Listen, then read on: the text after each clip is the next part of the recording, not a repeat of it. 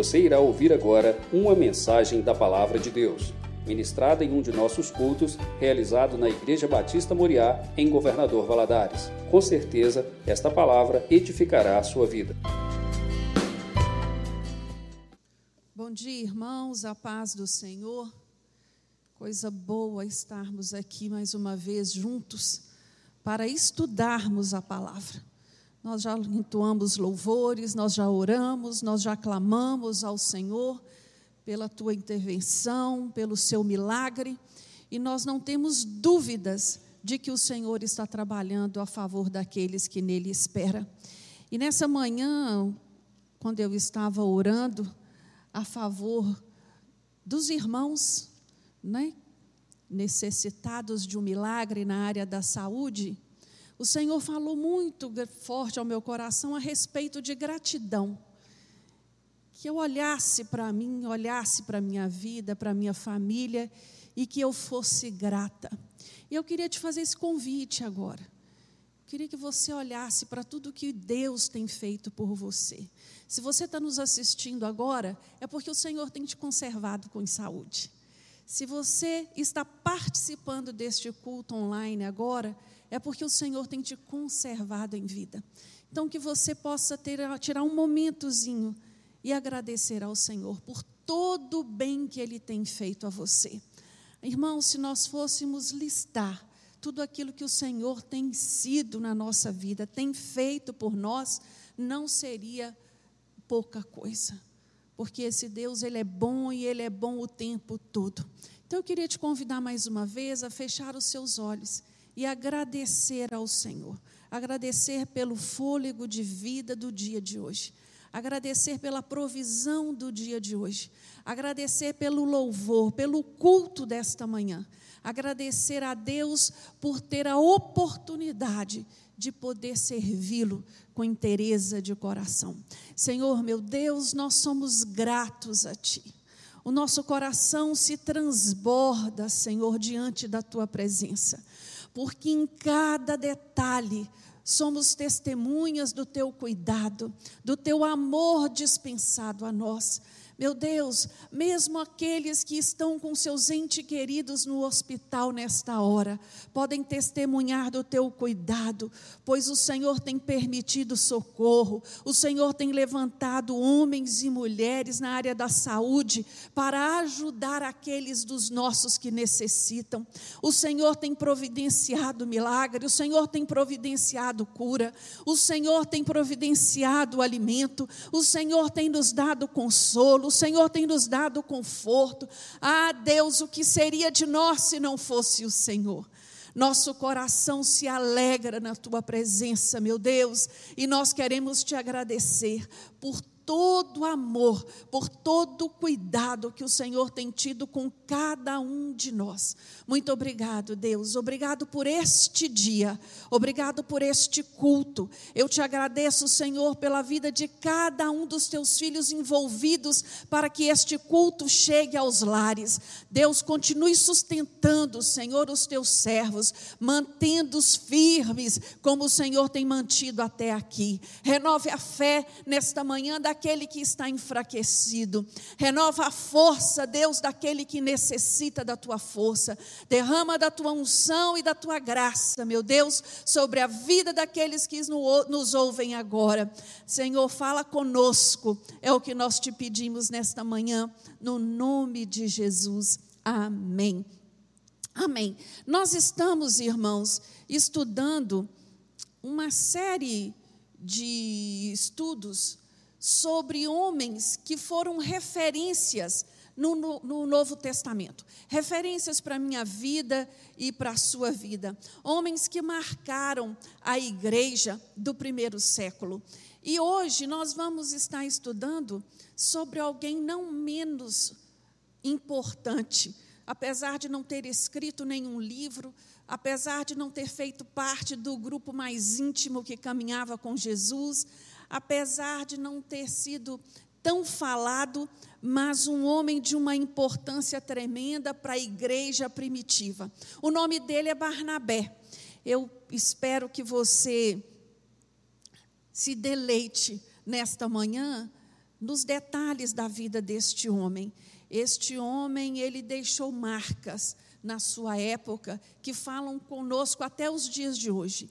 Esse homem nos deixou um exemplo a ser seguido. Este homem, ele era comprometido com a obra do Senhor.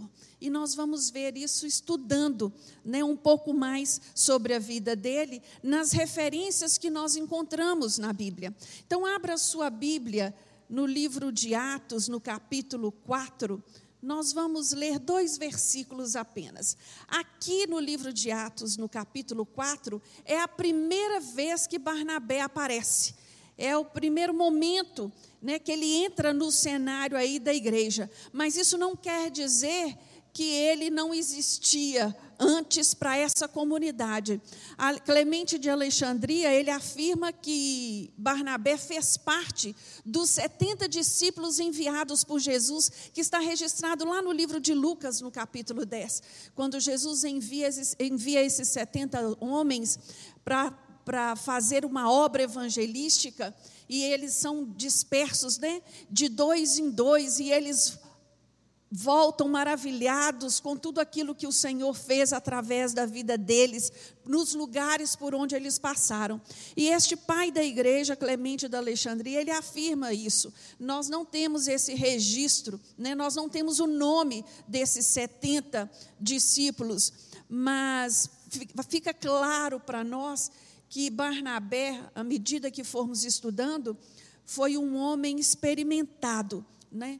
nas coisas do Senhor. Então vamos lá no, no, versículo 36 do capítulo 4, nos diz assim: Então José, chamado pelos apóstolos de Barnabé, que significa filho da consolação, levita, natural de Chipre, possuindo uma propriedade, vendeu-a, trouxe o dinheiro e o depositou aos pés dos apóstolos. Logo aqui, de início, nós vemos algo tremendo que fala diretamente comigo e eu espero que fale com você também.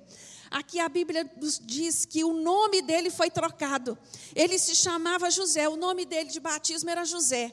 Mas a, a, a, os apóstolos trocaram o nome dele por Barnabé, que significava filho da consolação.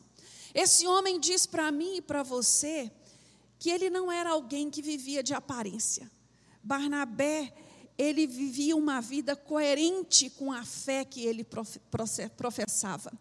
Barnabé vivia uma vida coerente com o evangelho que ele pregava. E isso é maravilhoso porque eu fico imaginando este homem no meio da igreja, a sua presença, a sua fala, seu, as suas atitudes, elas eram tão impactantes que eles decidem mudar o nome dele. Ele deixa de ser José para ser chamado filho da consolação. E mais à frente você vai entender que verdadeiramente ele era essa pessoa, um homem que estava pronto a consolar.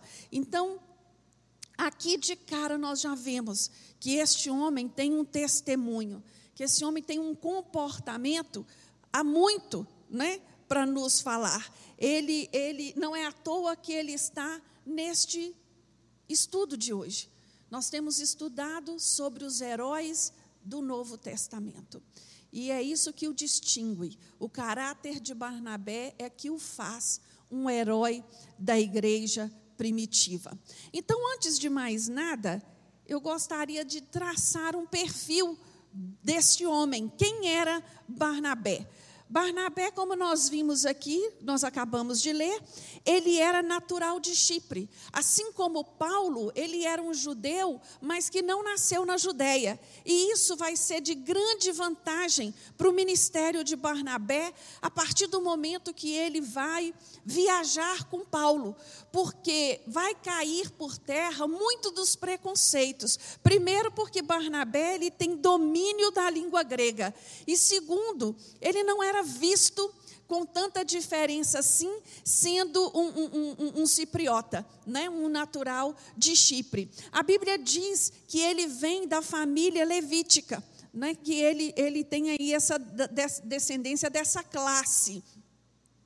No momento aqui é, histórico, desse contexto histórico, Chipre era a terceira ilha, maior ilha do mar Mediterrâneo. Uma ilha populosa, e é dali que vai se iniciar a, via, a primeira viagem missionária de, de Paulo e Barnabé, né, é uma ilha pacífica, governada né, por, um, por um procônsul, isso significa que ela era uma ilha senatorial e, e senatorial, e isso diz que era um lugar pacífico, né, porque naquela época do Império Romano, as províncias elas se distinguiam em dois setores, ou elas eram senatoriais ou elas eram imperiais. A senatorial, ela tinha essa característica, já tinha sido dominada, havia ali um, um procônsul, um representante do Senado que governava, era um local pacífico. As províncias imperiais já eram diferentes, elas eram lideradas pelo, diretamente pelo imperador, justamente por ainda ter algumas questões né, de, de rebeliões e coisas do tipo. Então, aqui logo de início fica traçado para nós quem é este homem. E eu queria, através das referências que nós temos sobre Barnabé na Bíblia, traçar uma, um perfil da sua característica. Né? Quem, quem quem era esse homem? Quais eram as características de Barnabé? O que movia Barnabé? Quais eram as suas, as suas motivações? Então, logo no, no, no, capítulo 11 do livro de Atos, eu queria te convidar a deixar a sua Bíblia aberta. Mesmo estando em casa, nós estamos participando de uma escola bíblica dominical, não é? Então, o ponto-chave da escola bíblica dominical é esse: é folhearmos a Bíblia, é testificarmos do que está escrito aqui, se é, é coerente, se corresponde ou não aquilo que está sendo dito. Primeira característica que eu vejo em Barnabé é que ele era um homem honesto. Lá no capítulo 11, no versículo 24, diz, a esse, eh, diz assim a, a seu respeito: era homem de bem, cheio do Espírito Santo e de fé. Era um homem de bem. Que coisa linda é você poder dizer isso a respeito de alguém, não é? Era um homem de bem. Você já parou para pensar o que quer dizer um homem de bem? Um homem de bem é aquele é aquele homem que cumpre a lei da justiça, do amor e da caridade na sua pureza. Ele possui amor ao próximo e ele faz bem pelo bem. Ele não espera nada em troca. Ele não retribui o mal com mal. Ele retribui o mal com bem é alguém que toma em defesa o fraco, né, contra o forte, e sacrifica sempre seu interesse a favor da justiça. Barnabé era um homem de bem. As pessoas o amavam, respeitavam seus posicionamentos e sempre queriam ouvi-lo. Ele acrescentava à comunidade cristã da época. Ele não era alguém que estava sempre lançando dúvidas, intrigas, é, é, dissensões, não. Barnabé, ele, é, é, ele era um homem comprometido com o bem, com a justiça, com o amor ao próximo. E esse texto que nós lemos fala que, além de ser de bem, ele era um homem cheio do Espírito Santo.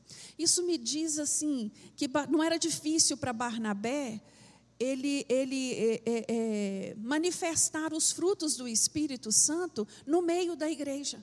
Isso não era algo complicado para ele, era algo natural, que vinha de forma natural na vida dele. E a Bíblia diz ainda que ele era um homem cheio de fé. Irmãos, nós podemos ser pessoas de bem, mas o que adianta ser pessoa de bem se não for salvo?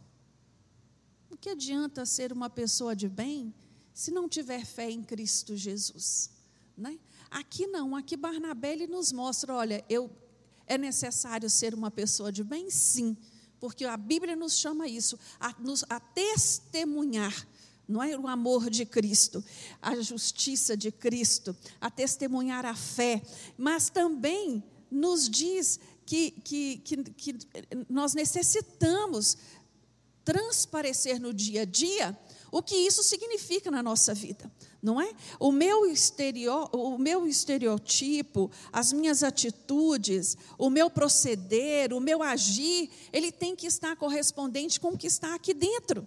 E é, nisso, e é isso que nós vemos a respeito da vida de Barnabé. Um homem cheio de fé, dominado pela fé, pela visão de fé. Barnabé não era dominado pelas circunstâncias. Barnabé vivia, viveu num momento difícil. A igreja se expandia, mas as perseguições também. Mas mesmo assim, a sua fé não era abalada. Meu irmão, nessa manhã eu queria te dizer: não deixe sua fé ser abalada pelas circunstâncias, pelas más notícias, por tudo que nós estamos vivendo. Que esse tempo seja tempo de aumentar a sua fé, seja tempo de exercitar a sua fé. Como foi dito aqui anteriormente, fé é para estas horas. É nestas horas que nós temos que pôr a nossa fé em prática mais do que nunca. Barnabé nos ensina assim. Barnabé, outra característica que vejo em Barnabé é que ele era um homem generoso. O texto diz que ele possuindo uma propriedade, ele a vendeu e trouxe o valor dessa propriedade, o dinheiro dessa propriedade e depositou aos pés dos apóstolos. Eu vejo nessa atitude um homem focado no reino, um homem focado no próximo. A igreja, este primeiro momento da igreja, ela estava crescendo de uma forma assim, absurda. E as pessoas vindo para Jerusalém, se juntando ali, querendo ficar ali. Então você pode imaginar que não era coisa simples administrar as necessidades dessas pessoas. E ali começaram a surgir grandes necessidades. E Barnabé, movido pelo Espírito Santo de Deus, ele toma uma atitude liberal. Ele diz: Eu vou pegar essa propriedade, vou vender, e com esse dinheiro nós vamos poder alimentar e ajudar a muitos. E é isso que ele faz. O texto não diz isso, mas deixa, nos deixa entender que ele foi a primeira pessoa a tomar esta atitude e que depois dele outros fizeram também. Então, aqui fica muito claro a, a, a, essa característica de Barnabé de um homem generoso. Outra característica que nós encontramos na personalidade deste homem é que ele era um homem piedoso.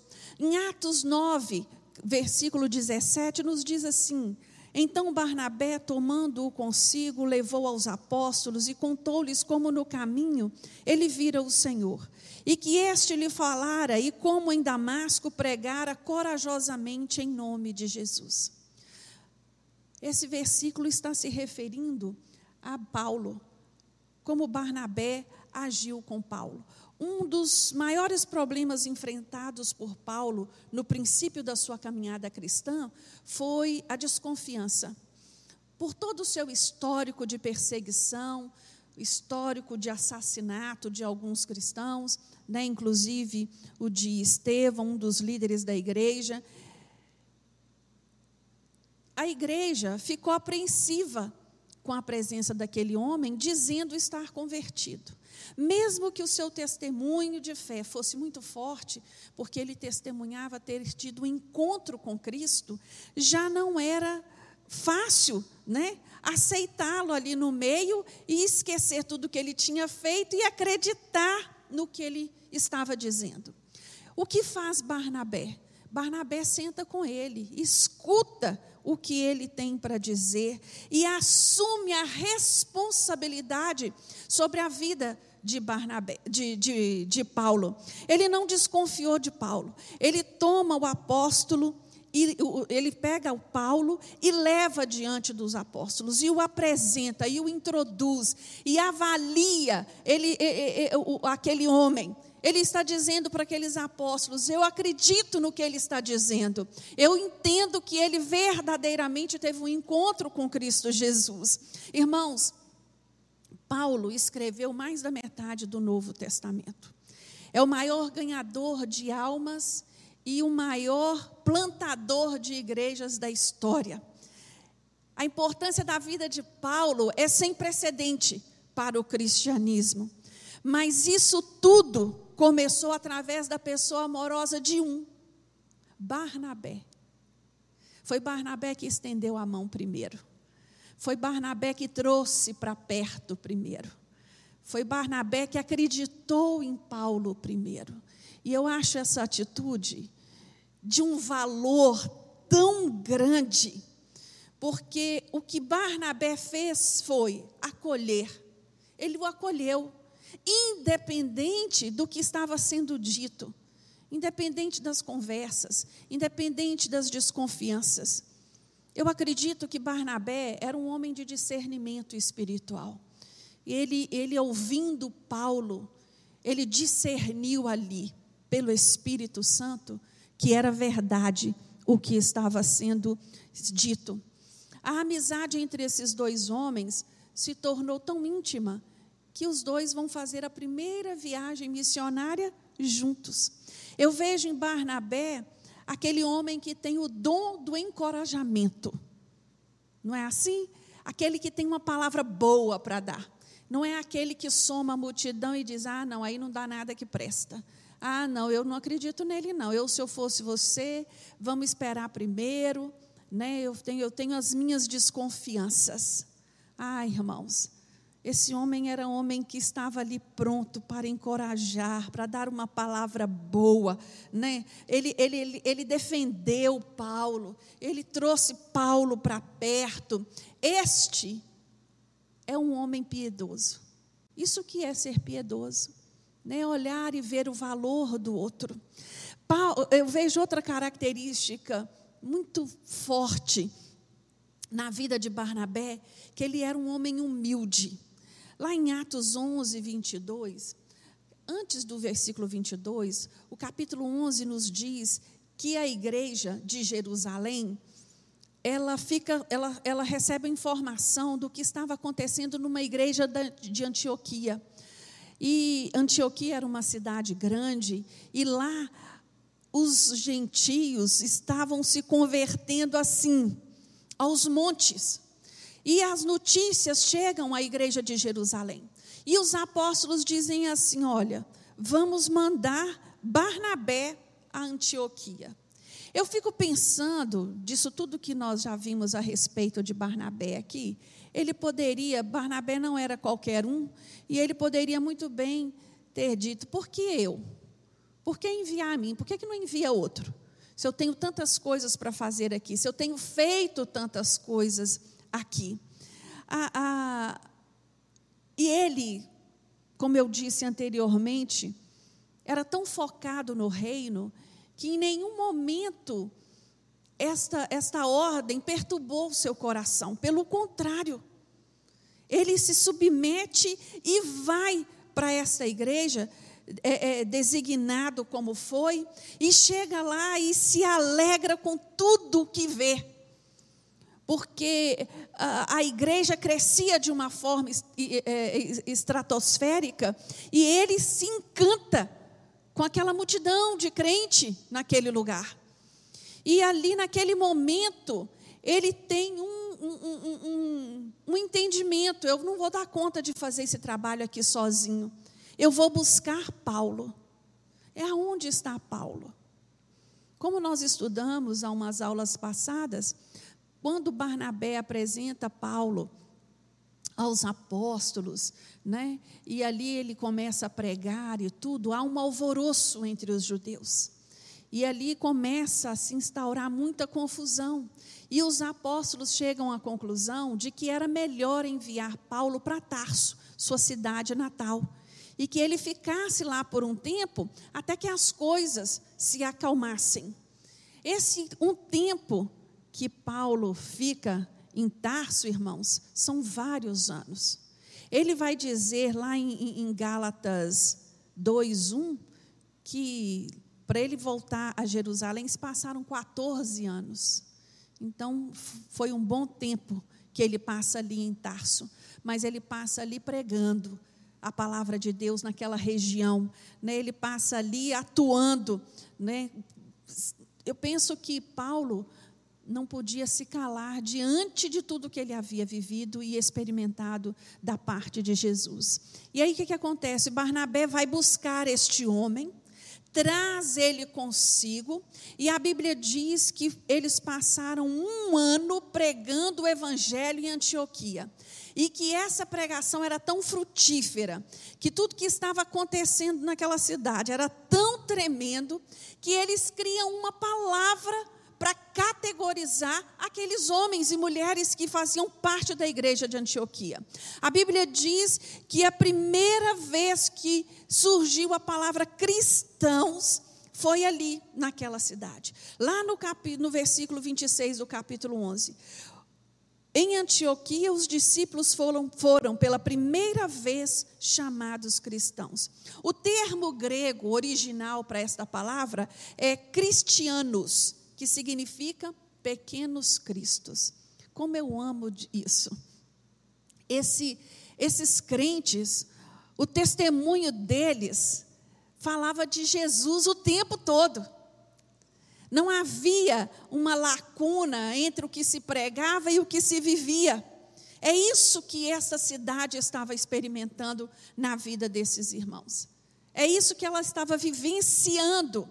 E essa igreja aqui, então, é, é, recebe pela primeira vez este nome, cristãos, essa designação. Né? Eles são chamados de cristãos ali naquela cidade.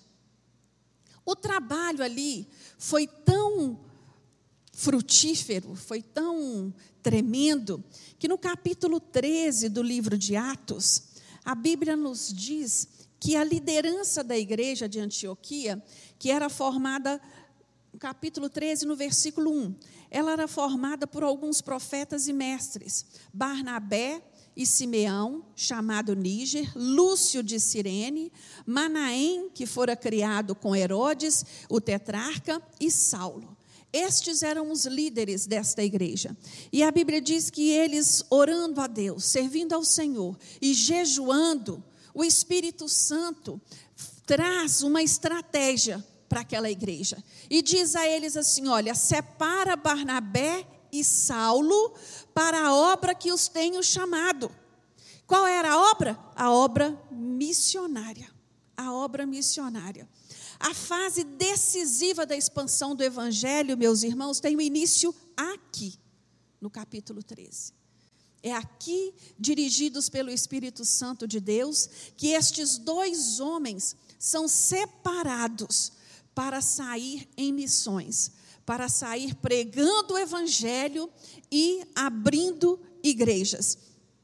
Essa primeira viagem é, missionária ela vai ela vai ser dividida em etapas, não é? Eles têm, eles fazem um trajeto, como eu disse anteriormente, tanto Barnabé quanto Paulo não eram nascidos na Judéia, eles tinham o domínio da língua grega e, e, e isso ajudava muito na, na, aceitação e na receptividade por esta região né, da Ásia Menor. Isso foi um facilitador para estes homens pregarem o Evangelho. Eles tinham uma estratégia. Em cada lugar que chegasse, eles iam primeiro nas sinagogas. Ali eles pregavam e se fossem aceitos, ali eles ficavam por um tempo, se não, se nós formos ver os relatos dessa, dessa viagem, alguns lugares eles foram perseguidos, expulsos, não é? Mas eles tinham um plano, eles não saíram assim aleatoriamente. E essa viagem, é, ela figurava, figurava como personagem principal no início dessa viagem Barnabé. Se você prestar atenção, é Barnabé é a figura principal e, e Paulo o seu, o seu colaborador, o seu protegido. Né? Eles vão para Chipre. Primeiro local que eles chegam na, na, na, na primeira parada né, desta viagem é Chipre. E ali, terra natal de, de Barnabé, não foi difícil. Eles foram recebidos até pelo procônsul daquela, daquele lugar. Né? E, e, e, viajaram aquela ilha desde o primeiro porto onde eles passaram até sair dali. a, a, ele, muitas pessoas acreditaram neles, aceit, acreditaram no Evangelho, se converteram. Dali eles passam o Evangelho para outras cidades. Eles partem de, de, de, de Chipre, né? seguindo esse plano previamente estabelecido, e agora nós vamos perceber uma mudança de ordem. Agora, se você olhar no, vers, no capítulo 13, no versículo 13, ele diz assim: ó, partindo de Pafos, Paulo e os que estavam com ele. Eu penso que durante este período ali em Chipre, das pregações, Paulo, por ser um homem líder por natureza, ele foi assumindo essa liderança de uma maneira natural e progressiva. E agora, já a partir do versículo 13, o autor de Lucas diz o seguinte: que Paulo e os que estavam com ele já não era mais Barnabé e Paulo. Então, a partir de agora, Paulo é o líder deste grupo e ele passa a, a, a, a, direcionar. E o que eu acho interessante é que em nenhum momento você vê aqui Barnabé se sentindo diminuído, enciumado, inseguro ou qualquer coisa parecida. A Bíblia não nos relata isso. E ela não nos relata isso para esconder ela não nos relata porque isso não aconteceu. Porque se tem uma coisa que eu admiro na palavra de Deus, é que os relatos aqui registrados não poupam as fraquezas do homem. Independente de quem ele fosse, do líder que ele fosse, daquilo que ele representasse, aí, aqui fica registrado cada uma das fraquezas. E nesse contexto aqui que nós estamos estudando, isso não aconteceu. Né? Não houve, não houve essa, essa, essa oposição da parte de Barnabé. Pelo contrário, eu acredito que à medida que Barnabé incentivava Paulo, à medida que Barnabé trazia Paulo para mais perto, ele sabia o potencial daquele homem. Ele sabia do que ele poderia se tornar. E, e, foi isso que Barnabé fez. Ele investiu na vida de Paulo para vê-lo crescer da maneira como ele cresceu. E ali eles passaram por várias cidades e da Antioquia da Pisídia, foram passando por vários locais e na volta visitando. Eles passaram, foram implantando igrejas, ganhando almas para Jesus e na volta foram organizando essas igrejas e implantando né, o, o, o evangelho em cada lugar que eles passaram. Depois dessa viagem, essa viagem deve ter durado de dois anos e meio a três essa primeira viagem missionária. Depois dessa viagem, chega o relato à igreja de Jerusalém do número de gentios que haviam se convertido. E surge aqui um primeiro grande problema, um problema doutrinário. Porque o que, aconteceu? Os judaizantes, aqueles que se converteram, que estavam na igreja, começaram a alegar para os gentios que eles só seriam salvos se eles passassem pela circuncisão, se eles obedecessem à lei de Moisés. E isso vai, vai causar um, um, um, um alvoroço, vai causar um problema tão grande que a igreja de Jerusalém forma um concílio. Reúne-se todos os líderes da igreja isso está lá no capítulo 15 de Atos. Eles se reúnem para discutir este tema. Barnabé e Paulo estão ali. Barnabé se faz presente neste lugar, porque eles tinham muito a testemunhar do que aconteceu na viagem que eles fizeram. Né? Do número de pessoas que haviam sido é, é, alcançadas por Jesus no mundo pagão. E aí, Naquele alvoroço ali, né, naquela discussão sobre esse tema, eu fico pensando se estes apóstolos não tivessem conseguido chegar a um denominador comum. A igreja estaria dividida ali mesmo, porque tanto Barnabé quanto Paulo sabiam que não era circuncisão, eles sabiam que não era esse caminho. O caminho da salvação é Jesus e nenhum outro. Então, quando estes homens se levantam querendo trazer um fardo tão pesado assim sobre a vida daqueles cristãos, ali se, se inicia um debate e uma decisão errada, àquela altura, remeteria a igreja a um jugo pesado da lei judaica, e não era isso que nenhum deles queriam. E, e, o resultado desse concílio foi tremendo, porque depois de todos falarem, depois de Paulo testemunhar do que Deus fez durante a viagem que eles fizeram, pelos lugares onde eles passaram, Tiago, irmão de Jesus, toma voz e ele ali bota a pedra final, a resolução para aquele concílio. E dali sai uma carta que é enviada a estas igrejas dizendo que nada além do que já tinha sido assim, ensinado poderia ser acrescentado. E isso foi de uma vitória, de algo tremendo para a igreja. E este e Barnabé estava ali. Barnabé eu vejo isso na vida de Barnabé. Barnabé é um homem companheiro. Companheirismo era uma característica irrevogável do caráter deste homem. Como nós vimos, a história, né? Poderia ser até diferente se Barnabé não tivesse trazido Paulo para perto, né? Se não tivesse não tivesse investido, né, na vida de Paulo, não tivesse estado ali do lado dele. Eu, eu vejo assim, quando eu olho para o significado do nome de Barnabé, filho da consolação, eu vejo que este homem tinha um entendimento da expansão do reino, ele tinha um entendimento de, de, de, do, do evangelho, do alcance que o evangelho deveria chegar, que não o limitava, não o limitava a essas coisinhas terrenas, pequenas, de ciúme, de inveja, de desconfiança, de insegurança, nada disso permeava a vida de Barnabé ele, ele estava acima dessas bobagens, acima dessas pequenas coisas. Né? Eu vejo que quando eu, quando eu olho para a vida deste homem, eu fico assim: quanto nós, igreja, precisamos aprender muito né?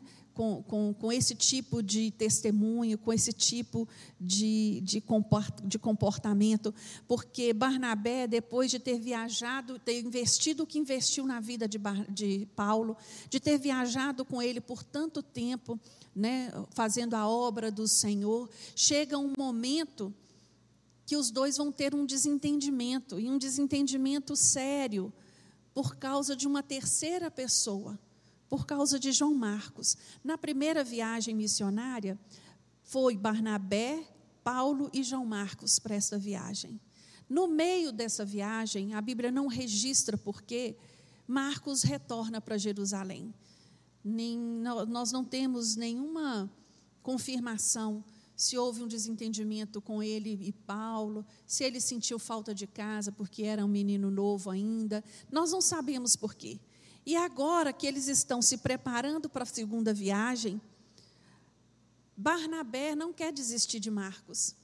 Barnabé não quer desistir. E, e, e Paulo não aceita. E os dois nessa discussão, o que, que acontece? Eles se separam. E eu fico encantada com Deus, porque quem ganhou com isso, com essa separação, foi o reino.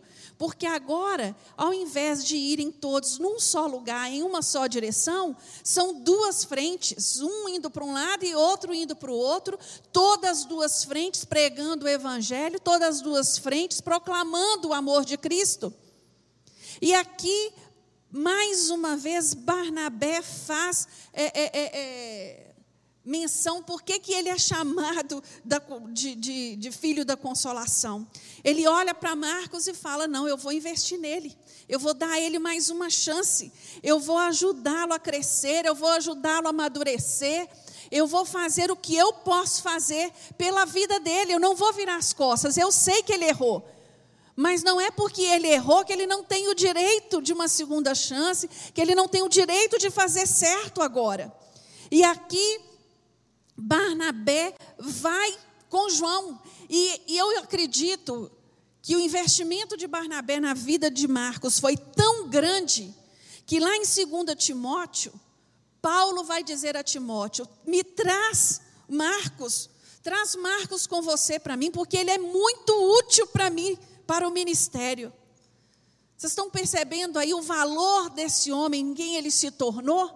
Graças, mais uma vez, ao apoio, à, à credibilidade de Barnabé na vida dele.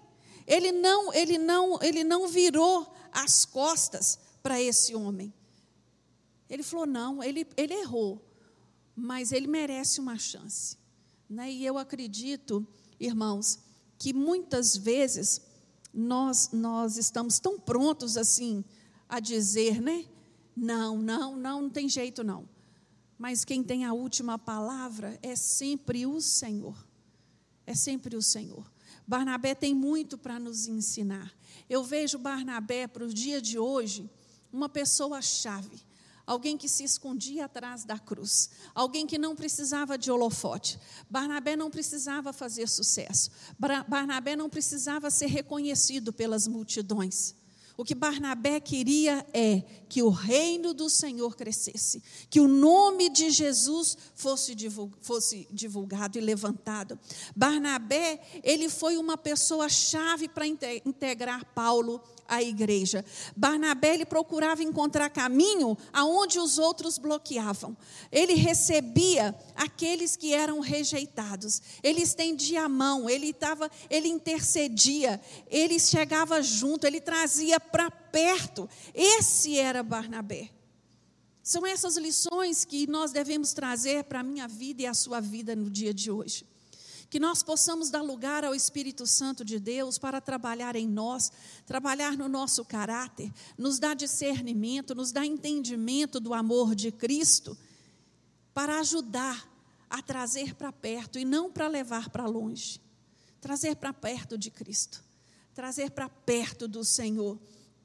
Quando eu olho para a vida é, é, de Barnabé, eu fico pensando no legado desse homem a igreja, da, a igreja primitiva e que nos alcança até os dias de hoje.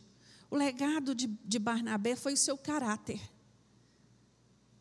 Um caráter conduzido pelo Espírito Santo, pautado na palavra de Deus. Sabe, irmãos, hoje em dia, não sei se você pensa nessas coisas, mas eu vejo que nós vivemos em uma sociedade tão carente de modelo, tão carente de modelo que chega a ser assustador.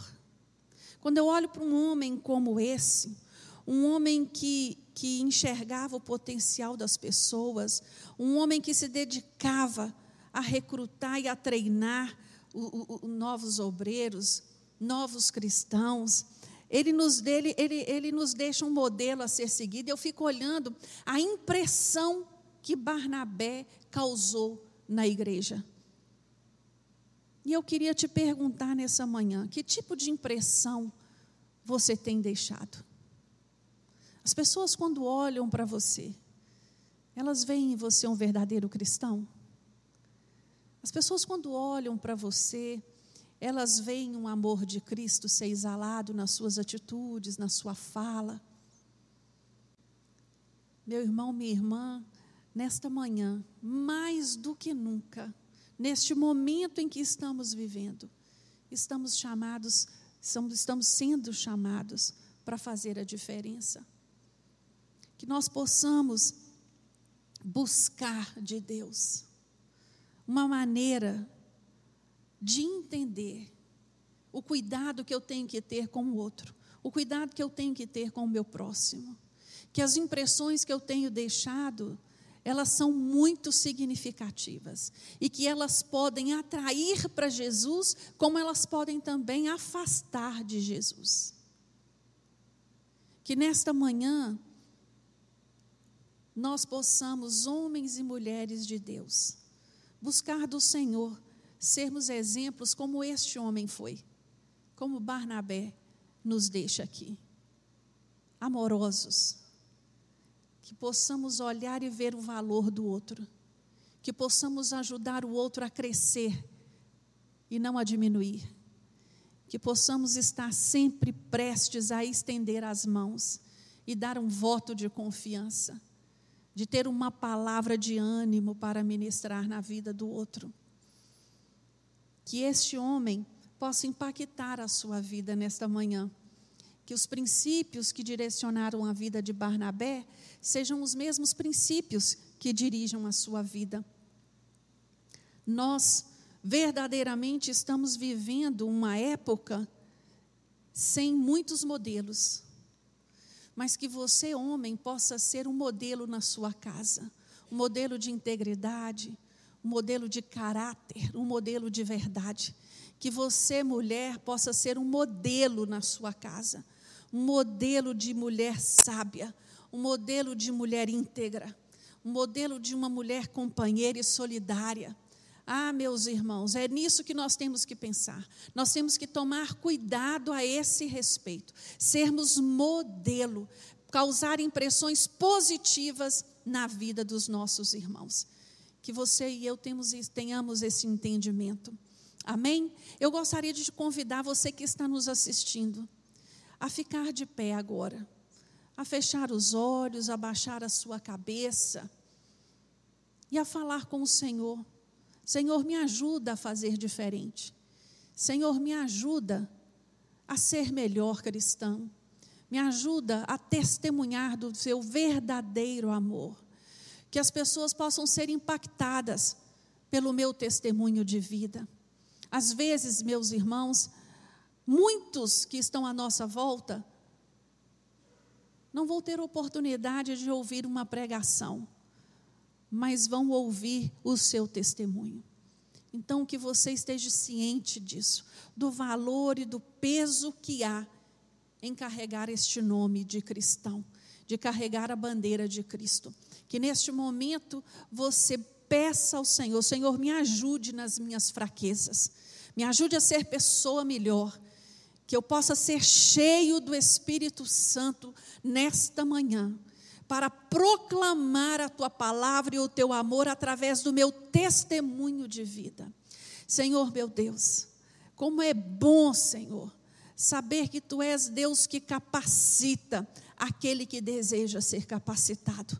Que o Senhor é Deus que transforma aquele que dá lugar para ser transformado. Meu Deus, nesta manhã, depois de vermos o exemplo deste homem, do que Barnabé foi para a igreja primitiva, nós queremos nos colocar diante de Ti, Senhor, clamando pela Tua misericórdia sobre as nossas vidas.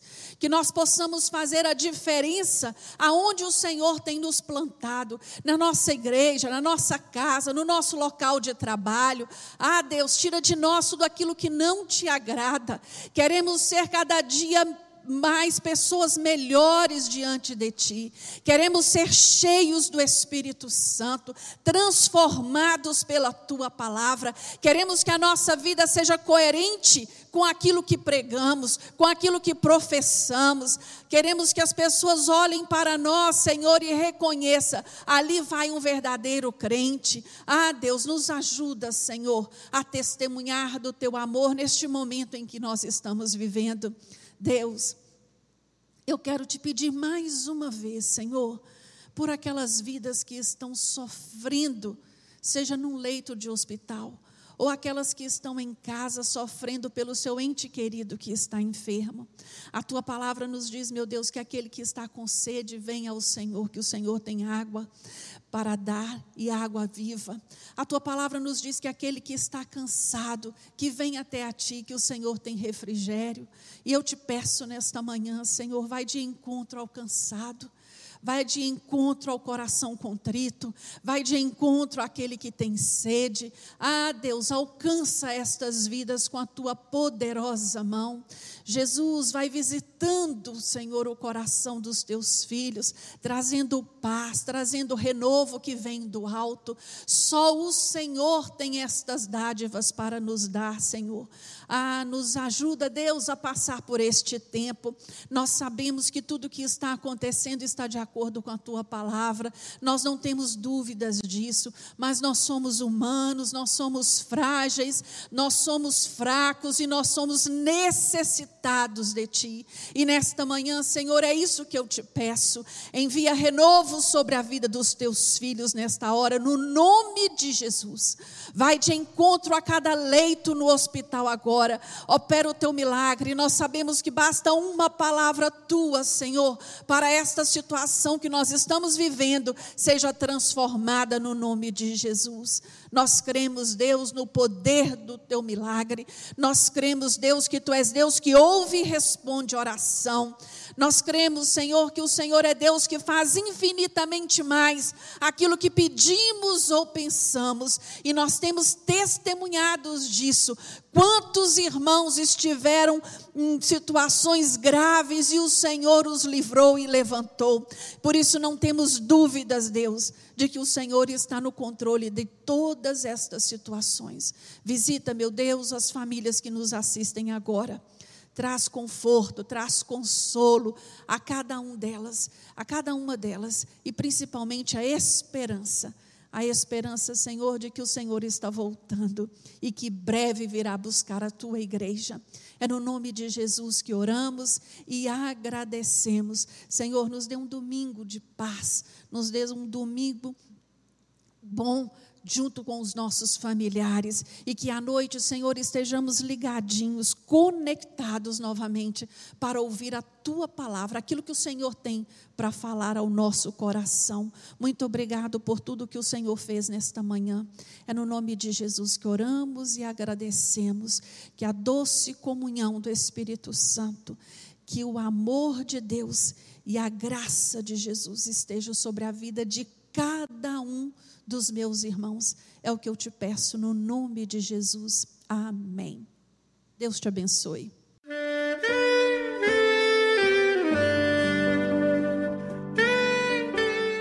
Querido amigo, Deus se interessa por você. Ele conhece as circunstâncias atuais da sua vida. Não hesite em buscá-lo. Em Jeremias 33, versículo 3, ele nos diz: Clama a mim e responder-te-ei, e anunciar-te-ei coisas grandes e ocultas que não sabes. Esperamos que a mensagem ouvida tenha falado ao seu coração e que você e sua família sejam abençoados pelo Senhor Jesus.